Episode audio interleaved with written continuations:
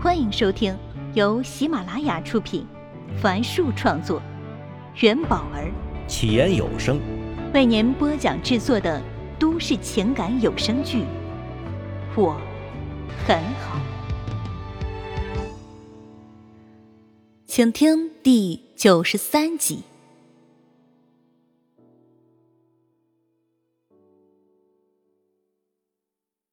哎，这万一只是精神出轨呢？这时，摄像小马问道：“赵会计抢着说：‘哎呦，那就更恶心了！哎，想想你的老公，抱着你说爱你，但心里头呢，却想着的是另一个人，那简直是对一个女人最大的侮辱啊！’”温暖见顾城脸色突然变得铁青，轻声问道：“哎，顾导，你怎么了？”对呀，顾导，你是怎么想的呀？说说看啊！摄像小马盯着顾城说：“你再不说，这里的女人都觉得只有男人才会出轨了。”啊，我，我……顾城的脸青一块紫一块，脑子里竟是一片空白。我觉得……正在这时，有人敲门，随后门被轻轻推开。大伙儿一见来的人是明凡，立马都站起来鼓起了掌。明凡笑着说：“嗨，你们都太棒了啊！我真为你们骄傲啊！哎，废话不多说了啊，呃，这个月的绩效奖金翻倍。嘿，明总英明，明总威武！明凡挥手示意大家安静下来。他接着说：“哎，今天我过来呢，主要是给大家介绍一个新的伙伴。”大家顺着他右手所指的方向，看到一个女人走了进来。她笑意盈盈的站到明凡的身边。顾城的脸色更加难看了。他怎么会出现在这里？究竟发生了什么事？明凡继续介绍道。这是我们新的财务总监，上官燕小姐。今后财务工作将由她全权负责，希望大家都能配合她的工作呀。温暖尽管闪过一丝惊讶，但还是自然的上前拉起了上官燕的手。他说道：“上官姐，没想到是你，欢迎你加入我们的团队。”而且，你今天来的特别巧，我们顾导啊，他请吃饭呢。顾城表面上看似平静，但内心里却早已波涛汹涌。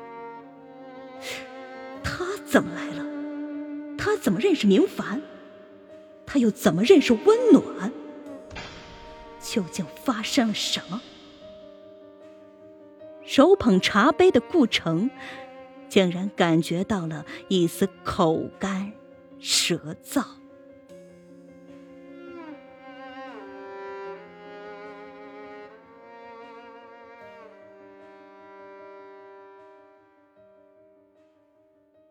去前夫那里工作，是上官燕在笑笑被狗咬伤的那个晚上做出的决定。那天夜里，他一直守在儿子的身旁。笑笑时而发抖，时而呻吟，嘴里还不停的叫喊着：“不要过来，不要咬我，不要过来。”上官燕轻轻的拍打着他的后背，他无法想象儿子独自一人面对四条恶狗时的恐惧和绝望。他才六岁呀，他该有多害怕？每每想到这里，上官燕心如刀绞。他不能原谅自己犯下这等错误。不，这不是他的错，是顾城的错。他竟然把接送孩子这么重要的事儿给忘记了，让孩子一个人跑了出来。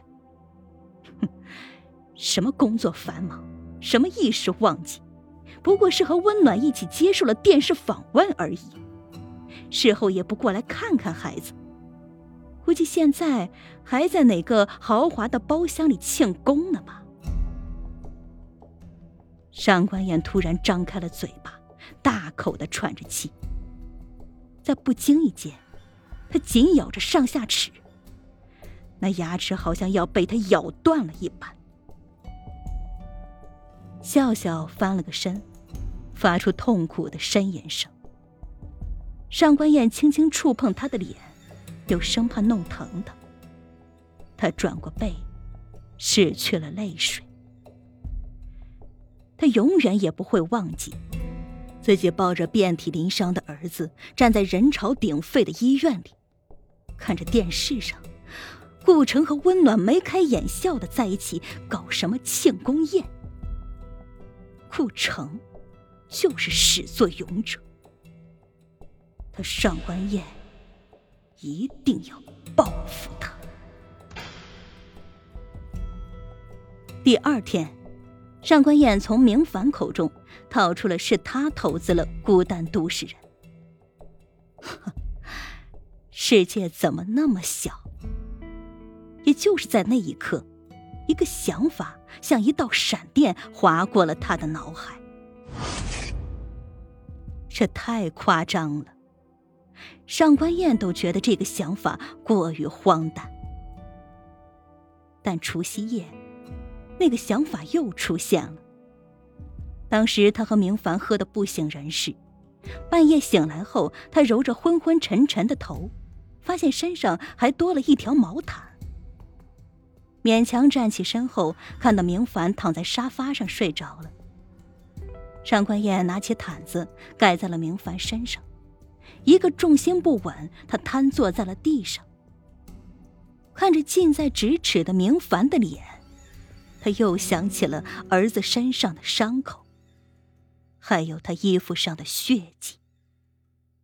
就在他急匆匆的往阁楼走去，木质的楼梯发出咚咚咚的脚步声时，他又想到了那个想法。他站住脚，转过头，借着月光又看了一眼熟睡中的明凡，提醒自己，这是他必须要做的事情。对，他必须这么做。现在看起来有些荒唐，有点不可思议，有点不可能实现。但很多事情，不都是刚开始的时候觉得有些不可思议，甚至难以完成的吗？但只要朝着这个目标一步步前进，那些遥不可及的目标，不最后也都实现了吗？嗯他必须要这么做。正月初一，明凡醒来时，见上官燕正从厨房里出来，手里还端着一碗吃的。他看明凡醒了，就说道：“吃饭了。”吃饭了，这句话让明凡一时愣住。已经有多少年没听过这句话了？怎么了呀？上官燕露出疑惑的表情。快去洗手啊！吃饭了。明凡木然的坐在了餐桌旁，喝点粥暖暖胃吧。上官燕递给明凡一个调羹，骨头粥，有真的骨头。说着，他从自己那碗里掏出了一块排骨。明凡心中涌现一股暖流。啊，谢谢你啊！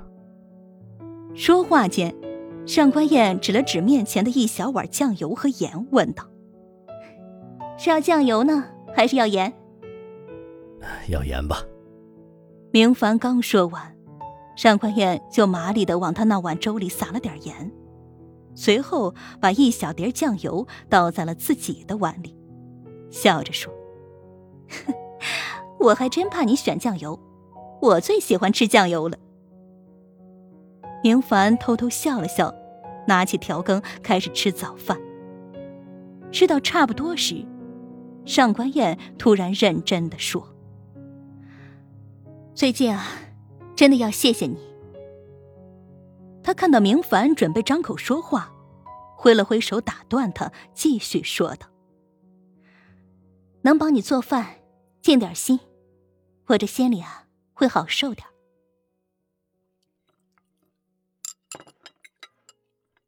笑笑醒了吗？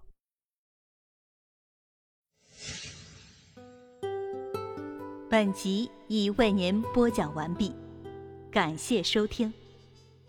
喜欢请订阅，分享给更多的朋友。下集再见。